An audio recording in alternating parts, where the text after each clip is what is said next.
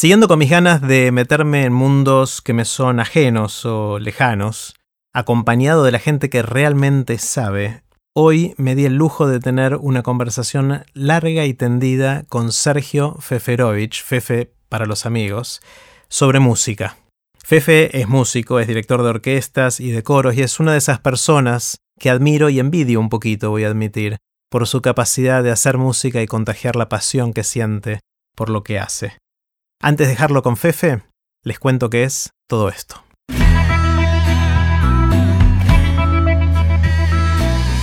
Esto es Aprender de Grandes, el podcast donde comparto lo que aprendo mientras intento aprender durante toda la vida y lo que converso con gente que admiro. En esta primera parte de la conversación con Fefe hablamos sobre la música clásica y el humor. Mencionamos a gente como Brahms, Bach, Mahler, pero también a los Beatles, a Rita Lee y a Lelutier. Puse los links relevantes en aprenderdegrandes.com barra Fefe. Los dejo con Fefe. Hola Fefe. Hola Jerry, ¿cómo te va? Bien, vos. Bien, contento acá, orgulloso de estar acá. Qué bueno, yo contento de que estés acá y como sabes me gusta empezar con una pregunta grande y en tu caso no puede ser otra, bueno, en realidad sí puede ser otra, pero se me ocurrió esta, de qué aprendiste en todos estos años de estar en el mundo de la música. Aprendí muchas cosas. Aprendí, eh, por ejemplo, que no hay una sola forma de ser músico, que no, no solo es la forma tradicional de los conservatorios.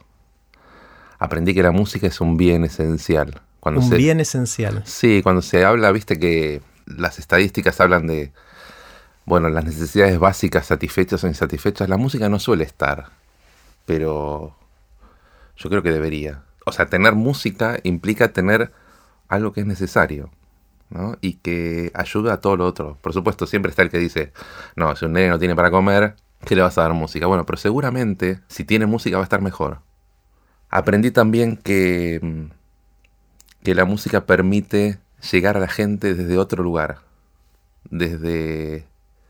Me pasa mucho, bueno, a partir de, TED empecé a dar muchas charlas en empresas, en, en gente que no es música.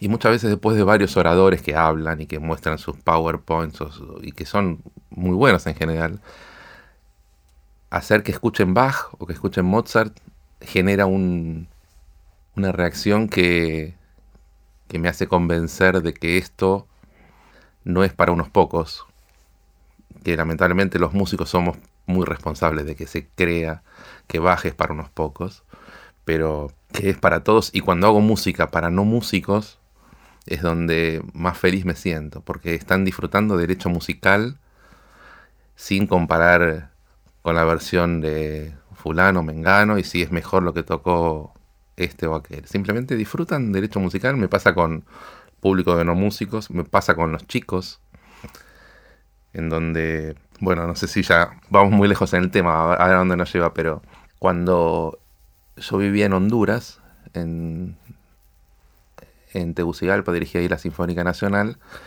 y bueno, luego de dos o tres conciertos empecé a notar, dije, los ensayos generales, los, conciertos eran semana por medio, los viernes. O sea, un viernes había concierto y cada vez que había concierto en el Teatro Nacional, que era como el Colón de acá, por la mañana había un ensayo general de la orquesta. El ensayo general era como el concierto, con toda la orquesta, simplemente que con la posibilidad de frenar alguna cosa y el teatro vacío.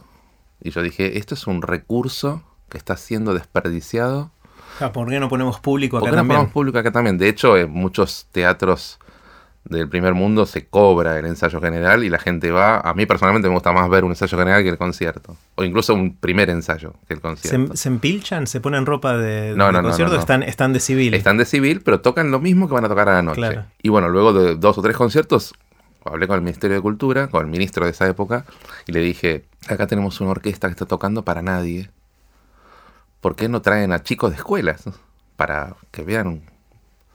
Ah, qué buena idea, le pareció. Esas cosas que muchas veces me pasa, que yo digo obviedades y que los demás la toman como una gran idea, ¿no?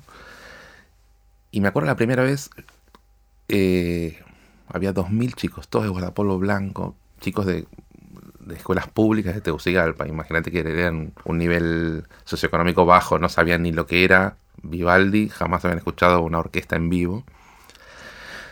Y me acuerdo cuando llegaron, la directora de una de las escuelas me dijo, típico comentario de directora de una escuela que no está acostumbrada a este tipo de actividades, me dijo, maestro, usted va a hacer música clásica, ¿no? Como dice... Como weekend lo que se viene. Claro, los chicos, mire, si quiere hábleles un poquitito de la orquesta y yo después me lo llevo. Yo le dije, no, no, yo no quiero hablarle, yo quiero que escuchen la orquesta. Y me acuerdo que dirigía la Sinfonía de Brahms, la número uno, y que dura 50 minutos. Y le dije, no, no, usted déjemelo, yo, yo me hago cargo. Y los chicos así como son de revoltosos, también son de curiosos. Entonces les conté que Brahms era un señor gordo que componía y que fíjense que acá tenía tal cosa, acá tenía tal otra. Les mostré un par de fragmentos de la sinfonía y dije, ahora vamos a escuchar una obra que compuso que tardó muchísimo en componer y que es una de sus obras más asombrosas. Y tiene que imaginarse qué cosas les pasaban por la cabeza. Bueno, tocamos la sinfonía entera, 50 minutos los chicos en la platea. Creo que los que más se movían eran los docentes, que a falta de estímulo. Y a partir de ahí todos los ensayos generales era con escuelas, ¿no? Y, y es fantástico el poder que tiene la música para, para eso. O sea, creo que ninguna otra cosa, salvo que sea, no sé, una película de mediática de dibujos animados, Cars 3, pero ninguna otra cosa así con artistas en vivo generaría en un público tan difícil y tan espontáneo como los chicos una reacción así. Entonces, esa es otra de las cosas que aprendí, ¿no? Que, que la gente no tiene que ser, no tiene que saber, no tiene que entender, no hay que ser instruido, no hay que ser de clase alta. Porque de hecho todos los compositores que hoy en día se tocan como música clásica tradicional, o sea, Mozart, Beethoven, no eran de clase alta. Que en su momento era música contemporánea. música, contemporánea. Por definición. Era música, música que la gente escuchaba porque era la, la joda del momento. Era, escuchemos esto. La gente iba al teatro a ver una ópera de Verdi, como hoy vas a ver un musical. Y escuchar la última ópera de Verdi era lo que más atraía al público popular. Aparte, en vivo era la única manera de escucharlo, porque no existían las grabaciones. No existían grabaciones, era... Y, y, la gente decía, Beethoven compuso una sinfonía, vamos a ver la última. La última, Beethoven era como... Y hoy en día, pero no solamente en, en, en, Beethoven, hoy se sigue escuchando la sinfonía de Beethoven. Si viene Silvio Rodríguez a dar un recital con su último disco, la gente va a escuchar, pero quiere escuchar las otras. ¿Y para cuándo tocas este Rabo de Nube o para cuándo tocas las que todos conocemos, no? Y, eso tiene algo que ver con algo que Saussure, el, el sociólogo, llama el, el, placer perverso, que es, que es escuchar algo no por el placer que te da, sino por el placer que significa que vos ya lo escuchaste antes. Entonces, cuando yo con la orquesta toco una obra que todos conocen, cuando hacemos la quinta sinfonía de Beethoven, la gente aplaude a rabiar, no importa. no había misterio porque sabían lo que venía. Sabían lo que venía. Pero hay algo del placer de poder anticiparse ¿no? a, lo, a lo que viene. Y a mí me pasa mucho cuando voy a recitales de, grupos de rock o de lo que fuera, que si no conozco ninguna canción me aburro. en cambio, si viene la conocida, uy, ¿cuándo tocará la conocida? Porque es la que quiero escuchar, por más que ya la escuché. no, hay novedad, pero hay placer hay placer. Y bueno, el placer de la repetición es un placer real, no es que es algo... Luchemos todos por modificar eso. Los chicos cuando son chiquitos quieren que les cuentes el mismo cuento 20 veces y te lo van contando a medida que vos lo decís, te van diciendo las palabras. Me pasaba con los míos que a veces se los contabas y le cambiabas una palabrita y ellos te se enojaban. No, claro. no es así. Entonces, el desafío por ahí es cómo hacer para que esta música que yo creo que genera bienestar, genera eh, desarrollo intelectual, emocional, genera que la pases bien, ¿cómo hacer que esa música pase a la categoría de algo que ya conozco?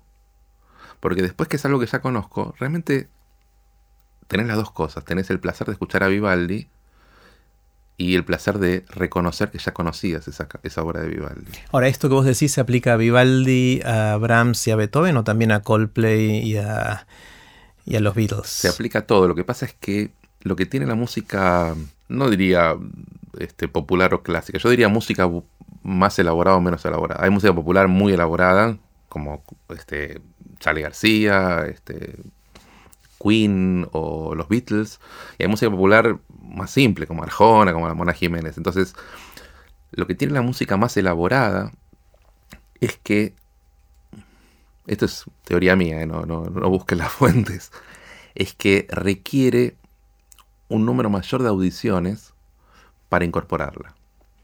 O sea, cuando vos escuchás una obra que tiene una producción importante, un tipo que se puso a pensar, que la hizo intelectual y que la, eh, puso todo ahí, necesitas escucharlo varias veces para incorporarla. O sea, Rapsodia Bohemia no prende a la primera escucha. No prende a la primera vez. Y yo creo que, que es algo bastante comprobable hacerlo, escuchar a un adolescente y no creo que se cope. En cambio, les pones despacito y, y ya está. Ya está. Pero por otra parte, te diría que la distancia entre el comienzo y el punto final, que el punto final llamémoslo este, el punto en que te hartaste de la obra, yo creo que la distancia es constante. A ver, ¿cómo es eso? Este, creo que cuando, si lo vemos en un gráfico, lo hago para que vos lo, veas, si lo vemos en un gráfico, te ponen despacito, enseguida la recordás.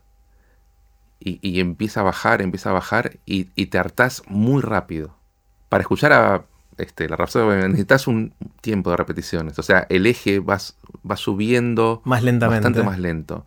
Pero cuando llega, dije mal que era constante. En realidad, lo que quería decir es que cuando llega arriba, tarda mucho más. Vos podés escuchar Rapsodia Bohemia, yo la puedo seguir escuchando mil veces.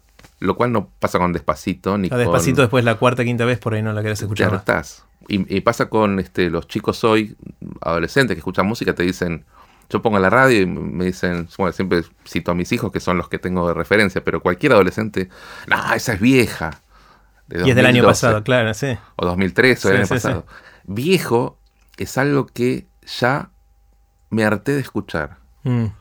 Pero cuando pones el Let It no te dicen es viejo. Mira y lo escuchan con placer. Está bueno, eso, o sea, eso es una métrica, porque antes decías, hacías la distinción entre música más elaborada, para no hablar de música clásica versus moderno, contemporánea, decías más elaborada y menos elaborada, donde más elaborada entran cosas nuevas y cosas viejas. Mm. Y supongo que habrá también de la menos elaborada vieja, que quizás ni nos enteramos porque nunca, nunca más se volvió a tocar y se perdió en la historia.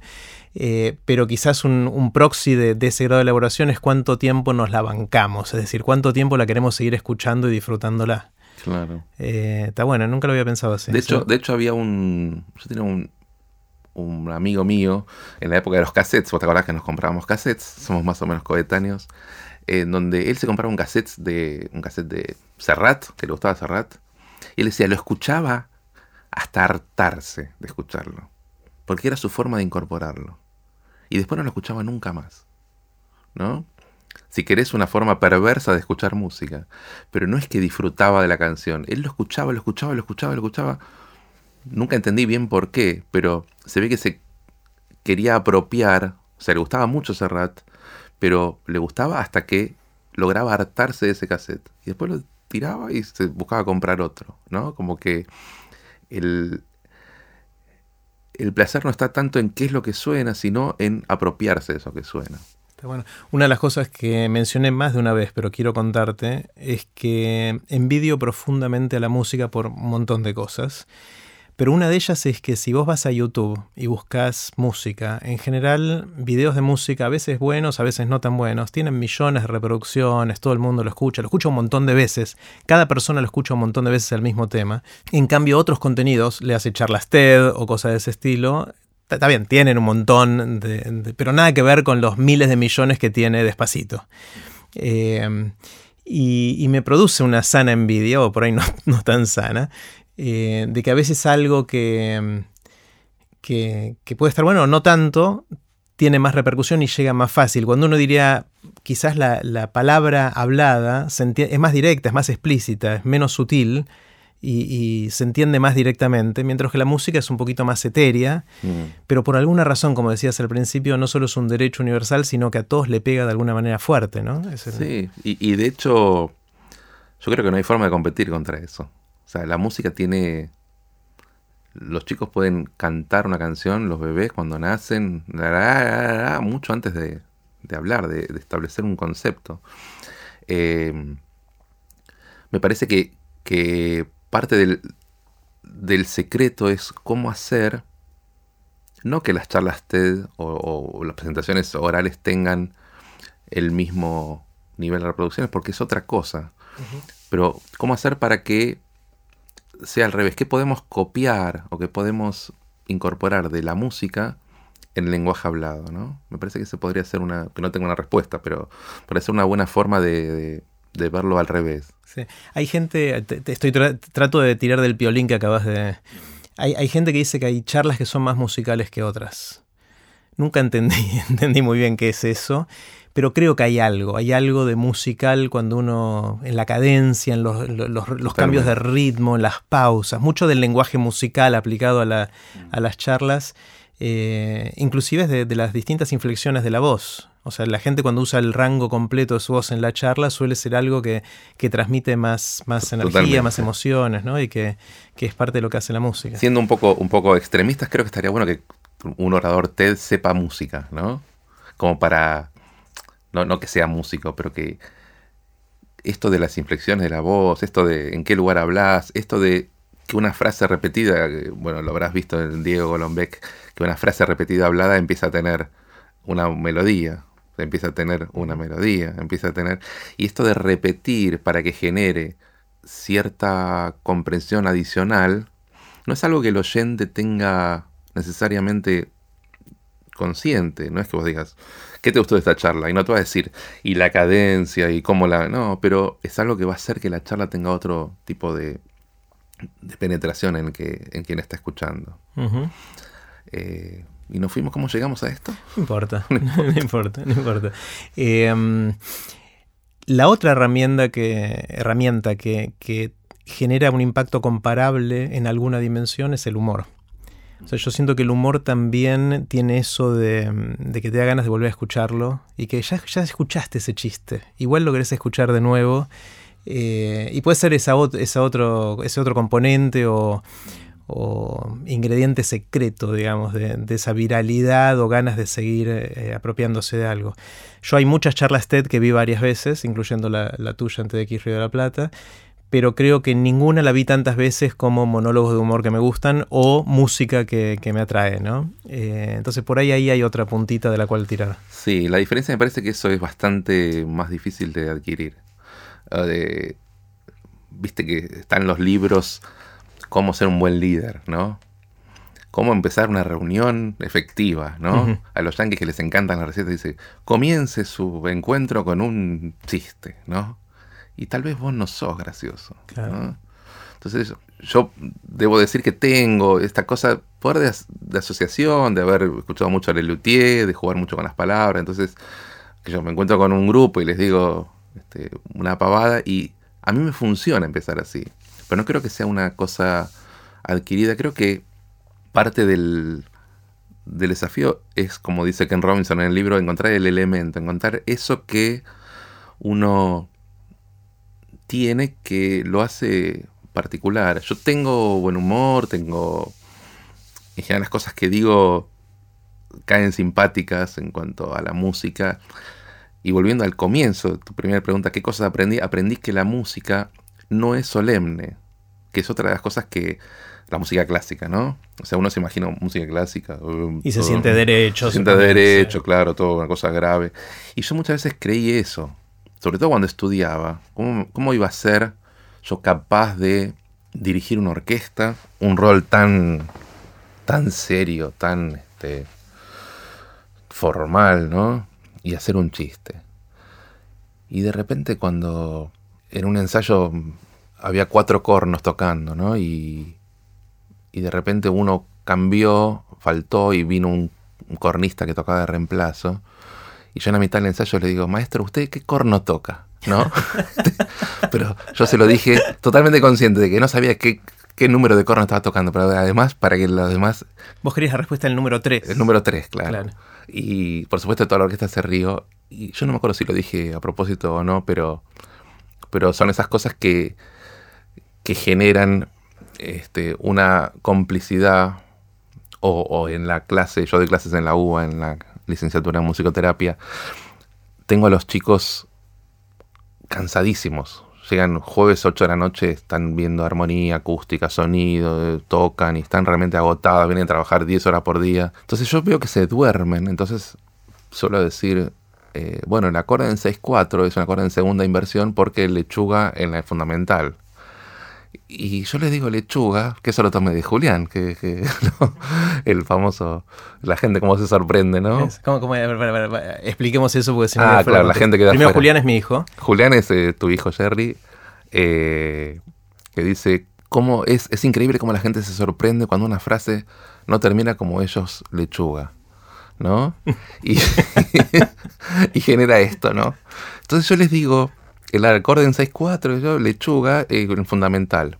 Y veo que hay tres que levantan los ojos y me miran, el resto nada. Entonces yo ahí compruebo, digo, nadie me estaba escuchando. Pero yo podía seguir, pero decir eso de lechuga, decir eso hace que todo el resto realmente se prenda y vuelvo por lo menos un ratito más a prestar atención o no te quiero por lo que sos, sino por lo que eres. Son como frases que uno dice. Mira cómo logro el efecto deseado. Este, me imagino a la gente escuchando esto y matándose de la risa. Eh, son frases que uno dice que, que sirven como, como corte entre algo que es naturalmente monótono. Cuando uno habla, el tono suele ser el mismo, uno lo puede variar un poco, pero cortar con una frase o con algún comentario o algo así genera que la gente pueda seguir. Es como que este, va para atrás y, vuelve a, avanzar.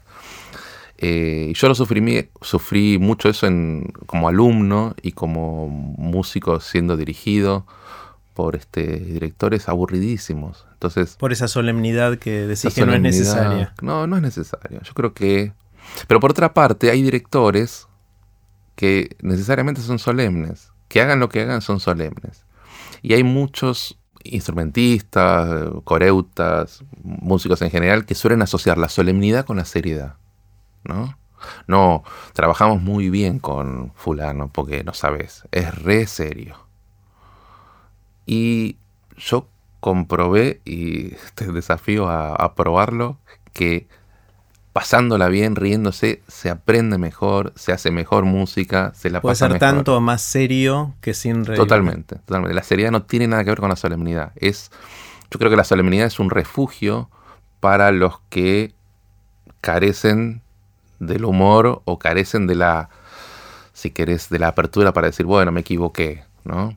Hay pocos directores que son capaces de, de decir, bueno, me equivoqué, es mi culpa, ¿no? Y eso pasa. Eso pasa. Y el músico en general te respeta mucho más cuando le decís, ahí me tira gamba yo. Me pasó alguna vez en un concierto, de dar una entrada mal y que el músico no entre. No te hizo caso. No me hizo caso. Él lo hizo, tocó bien. Tocó bien, ¿no? Entonces de repente estás dirigiendo, imagínate que vos estás dirigiendo una orquesta de 80 músicos.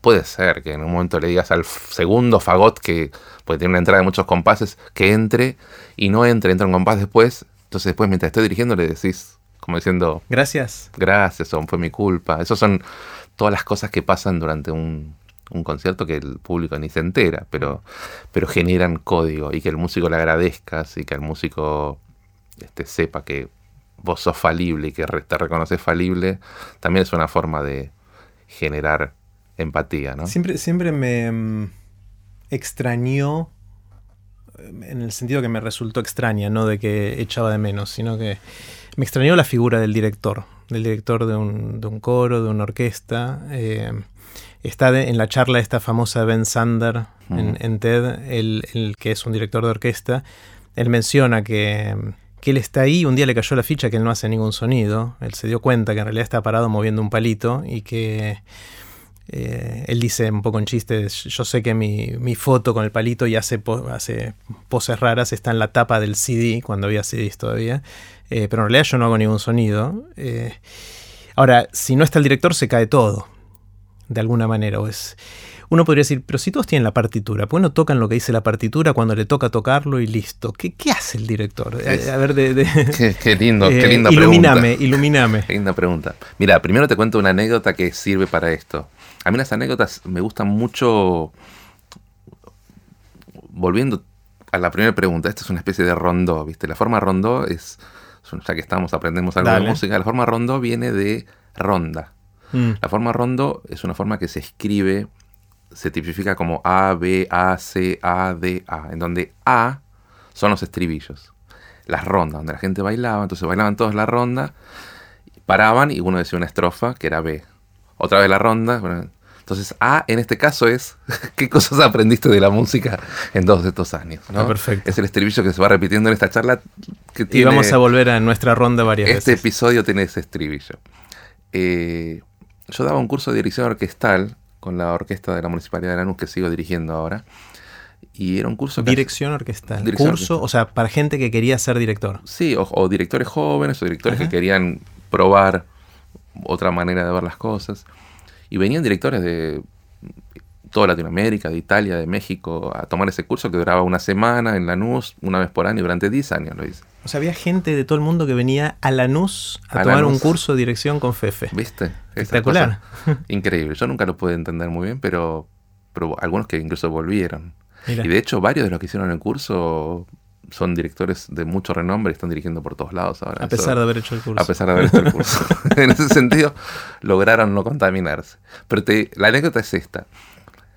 Había una obra X que costaba mucho dirigirla. Eh, bueno, son dos anécdotas. La anécdota que tenía que ver con lo que, que hace un director es que la misma obra la dirigían seis directores distintos. Con la misma orquesta, con la misma partitura, con lo mismo, todo igual, pero lo único que cambió era el director. Bueno, sonaba seis cosas distintas. Wow. Con seis directores. Cuando así sonaba es algo que yo sí, me, daría cuenta. Sí, yo me da cuenta. Por supuesto que por ahí un músico entrenado se daría cuenta de mucho más sutilezas, pero desde la actitud, o sea, cómo se para un músico. Hay anécdotas de músicos de orquesta que, que cuentan. Cuando venía un director invitado, la forma en que subía al podio del primer ensayo, ellos ya sabían si él iba a tener la batuta o ellos. Mira, hay como una puja de poder también. Sí, sí, todo el tiempo, todo el tiempo. El músico no acepta, es un equilibrio muy, muy sutil, pero no acepta ni ser mandoneado, mm. pero tampoco acepta a alguien enfrente que no sabe lo que tiene que hacer. Claro. Entonces es esa, es como un líder de cualquier equipo, ¿no? Y la segunda anécdota, que tiene que ver también con qué hace el director y que es ilustrativa, es que en determinado momento sonaba, pasaba uno, pasaba otro, sonaba más. Entonces yo decía, hagamos una cosa. Y le decía a la orquesta, sin director, yo marcaba un, dos, tres, cuatro. Tocaban solos. Mm. tocaban solos y esa solía ser la mejor versión de todas. ¿no? Entonces mi comentario con los eh, participantes del curso era que lo que cada uno hiciera tenía que superar eso. Lo que la orquesta hace sin director. Era como el otro día escuché que cuando uno habla tiene que mejorar el silencio, ¿no? Sí, sí, claro, si el silencio es tan maravilloso, si vas a decir algo, tiene que ser mejor que eso que estábamos sin escuchar. Y el director tiene que tener muchas eh, condiciones juntas. No sirve saber muchísimo si no tenés empatía con los músicos. No sirve saber muchísimo tener empatía si no tenés un gesto que se entienda. No sirve saber muchísimo tener empatía, tener un gesto, si no sabes cómo organizar un grupo. Eh, y cada una de estas cosas uno las potencia o no de acuerdo a su propia personalidad, al grupo que tiene. No es lo mismo dirigir una orquesta estudiantil que una orquesta profesional. Hay casos de liderazgos rarísimos. Por ejemplo, eh, uno que me gusta mucho es el de Dimitri Mitropoulos, que era un director griego que dirigió la Filarmónica de Nueva York. Imagínate que para dirigir la Filarmónica de Nueva York tenés que ser Gardel, Lepera, los guitarristas. O sea, el tipo era un capo. Pero dirigía y cuando ensayaba, esto lo cuentan los músicos que tocaron con él, cuando algo salía mal, se ponía tan mal. O sea, cuando algo sonaba no tan afinado como él quería, sufría tanto. Pero no sabes lo que era, era una cosa que te, te desgarraba el corazón. Y los músicos decían, muchachos, toquemos bien. Lo vamos a matar al tipo este. Toquemos bien para evitarnos tener que verlo en esa situación. Mirá qué liderazgo. qué estilo de liderazgo. Qué liderazgo. Y es la misma orquesta que tocó alguna vez con Toscanini. Que en la época en donde no había sindicatos nada, un músico tocaba mal y lo echaba de la orquesta. Entonces, por eso digo, enseñar dirección orquestal es muy difícil. Lo que, lo que uno puede hacer es ver qué cosas tiene cada joven director y que puede adquirir y potenciar. Pero está mal, si vos fueras este director, yo no, no puedo intentar ser un buen Sherry. Claro. Y el, el, director me imagino que influye en, por ejemplo, voy a decirlo de manera totalmente burda. No, aparte, burda. Los que escuchan no son músicos en Claro, general. yo, yo menos. El, eh, o sea, influye, por ejemplo, en el volumen relativo de cada uno de los instrumentos. Exactamente. Entonces, cuando haces el gesto de para vos no tan fuerte, él Claro. tiene que bajar un poco el volumen que está tocando para que el otro se escuche más y, y el mix total En suene bien. ¿o? Cuando sos. Primero que el director tiene como, como desventaja que no tiene instrumento. Claro. O sea, vos estudias la partitura en silencio. Por eso cuando Beethoven se quedó sordo, no se quedó sordo. Se quedó sordo del oído externo, pero adentro le escuchaba todo igual que antes. De hecho, si, si a vos te digo cómo es el cumpleaños feliz, si lo pensás, te suena. Eso es el oído interno. El director con el oído interno... ¿Sabes que cuando hago eso me suena y hasta me suena dentro desafinado, no solo cuando lo canto? Sos sos desafinado del oído interno. Increíble. Un día te voy a escuchar cantar y te voy a hacer mejorar. No, No, vamos a hacer acá porque... porque eh, y el, el director estudia la partitura sin instrumento, pero escucha cómo suena. De hecho, hay muchos directores, no muchos, pero algunos directores poco formados que no tienen esa capacidad. Un requisito indispensable para dirigir es saber cómo suena algo sin que suene. O sea, ver la partitura es imaginarte. Imaginarse el sonido. Ahora, cuando vos escuchás eso, vos te imaginás una versión. Decís, acá quiero que se escuchen los violines con tal arco, más fuerte, tocando en el talón. Acá quiero que las flautas toquen con un poquito más de vibrato. En fin, cosas que te vas imaginando. Y eso genera, si querés, un- una escultura. Como, como dijo, creo que Leonardo o Miguel Ángel dijo, yo vi la escultura en el bloque de mármol y lo que hice fue sacar Lo que sobraba. lo que sobraba o sacar lo que impedía que la gente la viera. Entonces vos tenés esa escultura en tu cabeza, en tu oído. Y cuando llegas al primer ensayo ves que la orquesta tiene el bloque de mármol. La orquesta lo que toca es, depende la, el nivel de la orquesta, pero tocan una versión distinta a la que vos tenés. Entonces vos lo que tenés que hacer es, Esculpir. claro, esculpir, exactamente. A ver, acá las flautas, un poquito más de vibrato, porque esa parte es la que no coincidía con mi versión. Y acá los violines, entonces vas haciendo ese trabajo. Lo que es muy engañoso del director es que el día del concierto es lo que hace el técnico de fútbol el día del partido. No es tan crítico su rol. Es crítico, pero no podés. Si el tipo va a tocar mal algo, lo va a tocar mal. No, no, no lo puedes ayudar. Es lo que ensayaste o entrenaste O en el entrenaste. fútbol. Claro. O sea, cuando vos ensayas- ensayaste la jugada, el día del partido van a hacer esa jugada. No puedes permitir, pre- pretender que la cambien porque vos estás ahí. Ahora, si le preguntás a los jugadores, te van a decir que no es lo mismo, sobre todo un técnico carismático, no es lo mismo que el técnico esté que que no esté. O sea, cuando Bielsa está en la cancha dirigiendo a, bueno, al que dirige ahora, los directores, los, los jugadores sienten que está presente. Y otra anécdota que es muy linda es de un timbalista. Los timbalistas, el timbal es esos, dos tambores grandes, ¿no? Que los timbalistas en los movimientos lentos su- suelen usar para leer el diario, ¿no? Porque son ensayos de mucho tiempo en donde no tocan nada. Y un timbalista de una orquesta que era muy famoso, el director por el sonido que tocaba, el sonido que lograba de los músicos, ¿no? Como el juego del equipo de fútbol. Cuenta una anécdota de que estaban con un director invitado y él estaba leyendo el diario. Cuenta, estaban ensayando un movimiento que él no tocaba, leía el diario. Y de repente mientras leía, escuchó que el sonido de la orquesta cambió por completo. Y se sorprendió. ¿Qué pasó? Levantó la vista y en la sala donde estaban ensayando, en el teatro, había entrado el director titular. Había entrado nada más, ¿eh? Había logrado solamente con que los músicos supieran que estaba, que tocaran como tocaban con él, ¿no? Qué fuerte Eh, esa presencia, ¿no? Esa. Tremendo. Entonces lograr eso, ahora, ¿cómo se, se enseña eso? ¿Cómo se aprende eso? Eso es dificilísimo. Por eso es un- una profesión tan, tan compleja, tan difícil de transmitir y también es una profesión que requiere de una sociedad ordenada, que es lo que no tenemos. Y la orquesta, ¿Por qué una sociedad ordenada? porque la orquesta es un- una sociedad en chiquito. Ah, mira. pero eso está este, investigado por muchos este, musicólogos. Las orquestas funcionan bien en países en culturas donde la sociedad funciona bien. Entonces cuando uno escucha acá conflictos en las orquestas, conflictos este, con la, por supuesto, salarios bajísimos, condiciones de trabajo pésimas, este, poco respeto a las autoridades. Entonces, todo eso no es un problema de la orquesta, es un problema del contexto en el que estamos.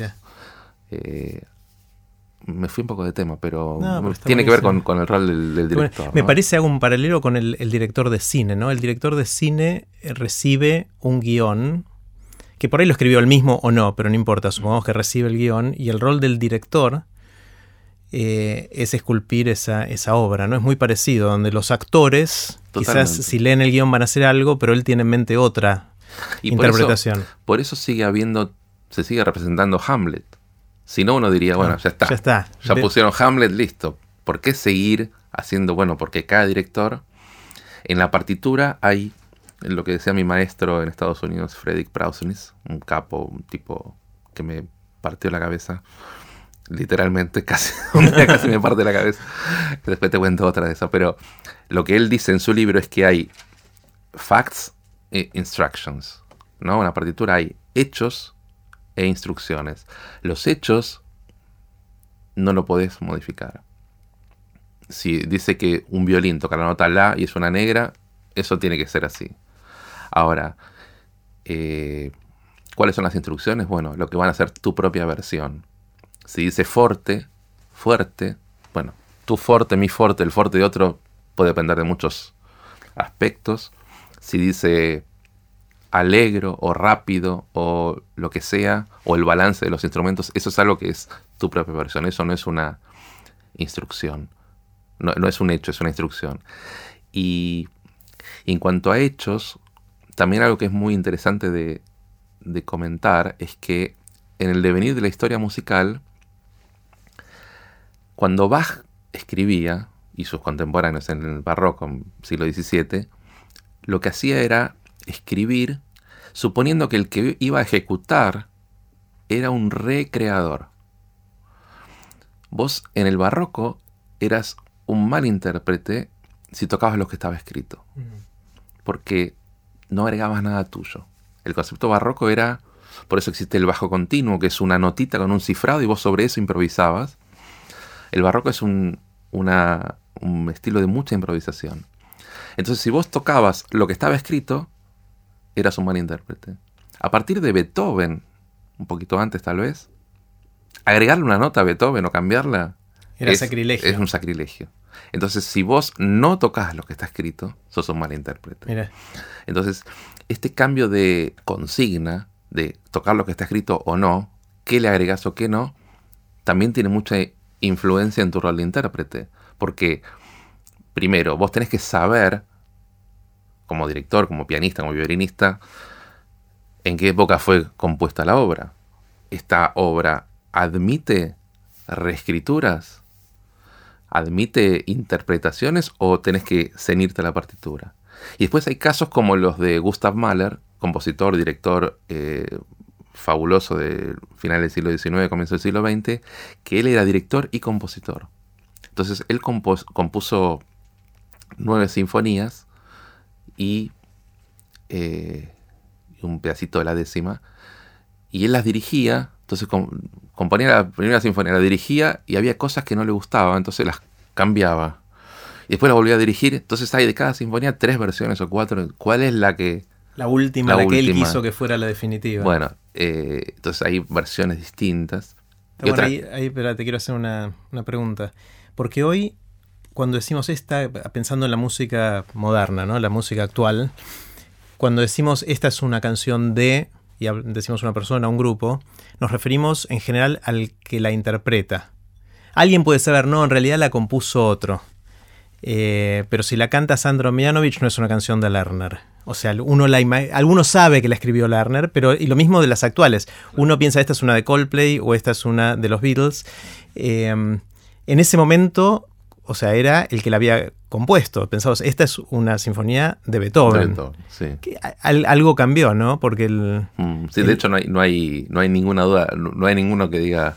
En general, en algunos discos se dice Beethoven por Karajan o Beethoven por. Pero es Beethoven. es ¿no? Beethoven, sigue siendo Beethoven. El rol del autor, del compositor, en ese sentido cambió mucho, porque hoy en día, sobre todo en música popular, eh, es el, el que la interpreta, el, el que es conocido. ¿no? Claro, de hecho, hoy cuando vas a escuchar una canción cantada por el que no es el conocido que la interpreta, lo llamamos un cover. Un cover. Decimos, se hace un cover porque está tocando la canción que en general escuchamos que canta otro, por más que lo haya compuesto un tercero. Sí, tal cual. En cambio, si vas a escuchar a un concierto de Beethoven, no decís es un cover de Beethoven, No. por más que lo es, o sea, Es lo mismo, pero no es lo mismo. claro.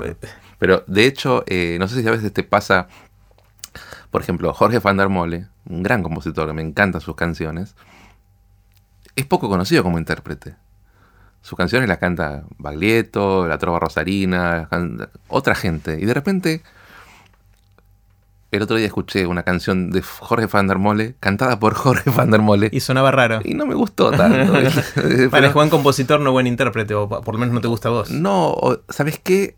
De vuelta con el placer de lo conocido. Mm. Mi versión era la, la- la versión que ya había escuchado. Entonces, de repente, escuchar otra versión Pero sabes que a mí me encanta escuchar covers. O sea, escucho covers de canciones muy conocidas. y te me pueden gusta. gustar o no gustar, pero me gusta el hecho de que alguien, algo conocido, le dé una vuelta de tuerca.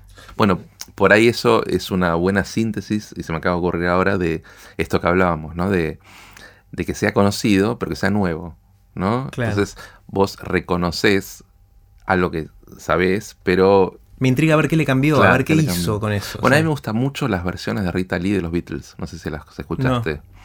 Rita Lee es una cantante brasileña que sacó un disco Beatles no sé qué, no me acuerdo el nombre, pero que cuando lo sacó yo dije, "Oh, otros Beatles, ¿para qué, no? Pero está, es muy interesante, este, porque realmente hace versiones de canciones que uno ya conoce, pero son, si las escuchás, eh, tiene su atractivo intrínseco, su Mm. atractivo como versión eh, propia, ¿no? no porque sean los Beatles, ¿no?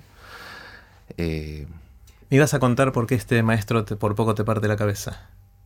bueno, porque me, me trató, ¿conoces la película Reto al Destino? El Sí. negro con él. Bueno, me trató así, me trató muy mal. Era un alemán muy rígido, muy estricto.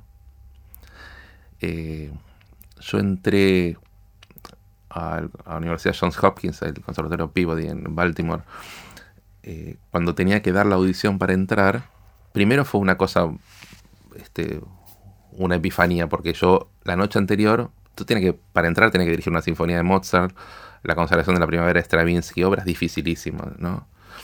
Y la noche anterior, al día de la audición, eh, yo dije, no, yo no voy. No, no puedo dirigir esto, no voy a entrar, ¿para qué voy a ir? Y, y dije, ya está, no me pongo el reloj, ya está, no voy, listo, ¿qué va a hacer? Mi carrera irá por otro lado. Bueno, me desperté solo y dije, si supiera dirigir esto no iría a estudiar, estaría dirigiendo. Evidentemente, algún tipo de consideración deben tener para pedir esto. Parte de lo que piden es descartar a los cobardes. En este caso yo era un cobarde. Claro. ¿no? Y dije, voy igual.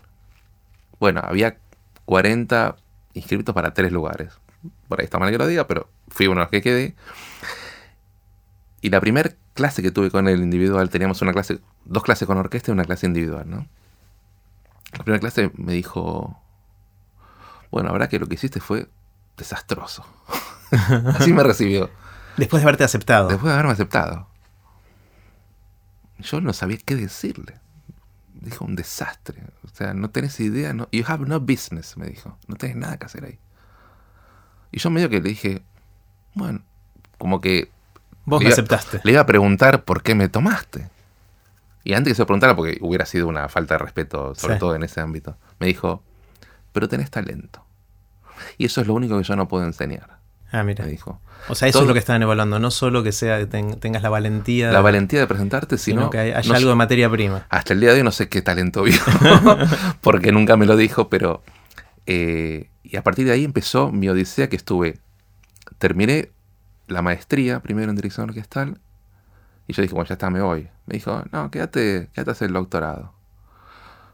Le dije, seguro, me dijo, tenés mucho que aprender todavía. Le dije, pero la plata, yo te voy a conseguir una ayudantía, bueno, me conseguí una assistantship y con eso pagué la, la tuition, hablo en inglés, pero bueno, una, una ayudantía para pagar la matrícula. Y terminé el doctorado. Y durante ese transcurso jamás, jamás me dijo algo lindo. Jamás me dijo este, que algo estaba bien. Mm. De hecho, anécdotas como por ejemplo, estaba dirigiendo una sinfonía, ya ni me acuerdo de quién, y la dirigía y miraba la partitura y se ve que miré la partitura más de una vez, lo cual implica que no la sabes tan bien. Entonces veo que él se para entre la orquesta, empieza a caminar y me dice, go on, go on, seguí, seguí. Yo miro de vuelta y cuando estoy mirando, me saca la partitura. Me la saca del atril y me dice, seguí. Y yo ahí empecé a... la Argentina, dibujarla, ¿viste? Empecé como no sabía ni qué estaba marcando. terminó, por supuesto que puso... Lo bueno de que su cara de, cara de Tujes era tan constante que en ese momento no sabía si estaba enojado especialmente o era su enojo habitual. Bueno, eso como, como una anécdota. Otro día fui a, a un curso de Besançon, de dirección orquestal en Francia, que era muy, también cinco rondas, sinfonías, una ópera de Debussy, un repertorio enorme. Entonces yo le, primero le pregunté, le dije, maestro, quiero presentarme como experiencia. Obviamente es muy difícil, pero anda, anda, me dijo, pero si no ganas, no vuelvas, me dijo. Y yo le dije, qué lindo, pero ya me había anotado. Bueno, fui.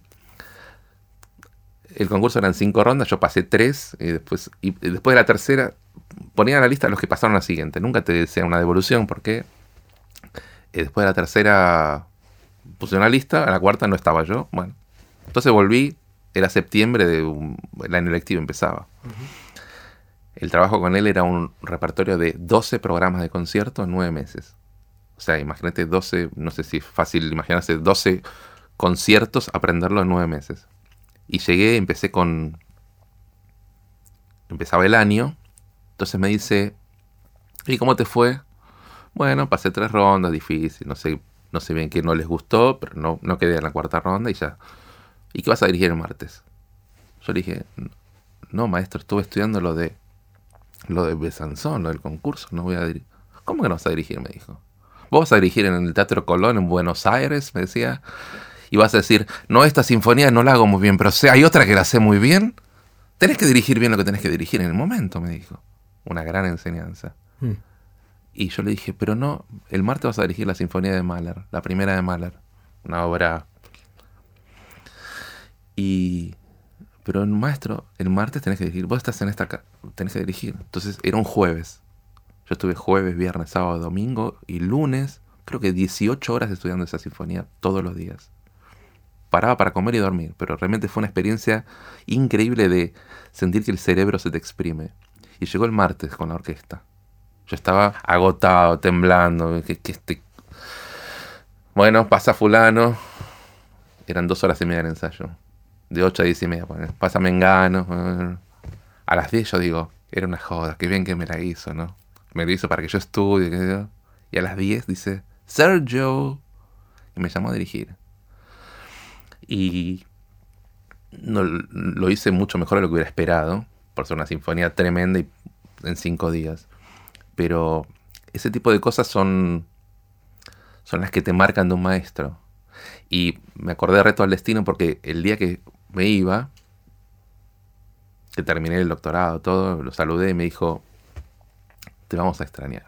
¿Viste? Como el negro reto al destino, te vamos a extrañar. Y cuando me vine a Buenos Aires, cuando nació Milena, mi hija, él sin ninguna razón me mandó desde allá un osito una, con una notita. En el fondo era un tierno, pero me la hizo pasar muy mal. ¿no? Eh, y de vuelta no sé cómo llegamos hasta acá, pero todo tiene que ver con todo. Chef, otra cosa, o sea, entiendo entonces que, tu foco es dirigir, porque en el mundo de la música está, están los que componen, están los que dirigen, están los que interpretan algún instrumento o, su voz, que es otro instrumento. Eh, vos en toda esa cadena principalmente estás en, la dirección, ¿no? sí, sí, es lo, que más hago. Me gusta mucho tocar el piano, pero eh, alguna vez creo que lo comentamos, con, nosotros somos los dos eh, medio fanáticos del ajedrez, pero jugar bien al ajedrez o tocar bien el piano te requiere una cantidad Una de tiempo. vida de dedicación. Una vida que, que no sé si es una sola vida que tenemos como para solamente jugar al ajedrez o solamente tocar el piano. Claro. Eh, aún así toco el piano y me gusta tocar, pero bueno, también hay que vivir, ganarse la vida. Me gano la vida dirigiendo y dando clases, pero, pero es como que el piano, yo empecé siendo pianista, eh, hice también profesora de guitarra, eh, después empecé a tocar música de cámara con otros instrumentos y después como que se fue ampliando, ¿no? Y el piano me es una buena síntesis de una orquesta, pero es un instrumento solo. Y la posibilidad de trabajar con gente y de dirigir es, es una sensación única, realmente. Claro. Cuando la cosa suena, hace poquito y dirigí el Requiem de Foré con la orquesta de Lanús, con el coro clave de sí. Este, tener este, 80 personas a tu cargo y que vos bajás la batuta y, y del silencio suena esa cosa maravillosa es, es algo muy difícil de, de- de describir y que se siente es como ser padre, ¿no? ¿Cómo podés transmitir a alguien que no es padre la sensación de ser padre? Es más o menos similar. Claro. Y mira qué casualidad, tenemos un piano acá. Eh, Uy, ¿dónde? Ahí. Así terminó la primera parte de la conversación con Fefe. Puse los links relevantes en aprenderdegrandes.com barra Fefe. No se pierdan la próxima parte en la que le di a Fefe un piano.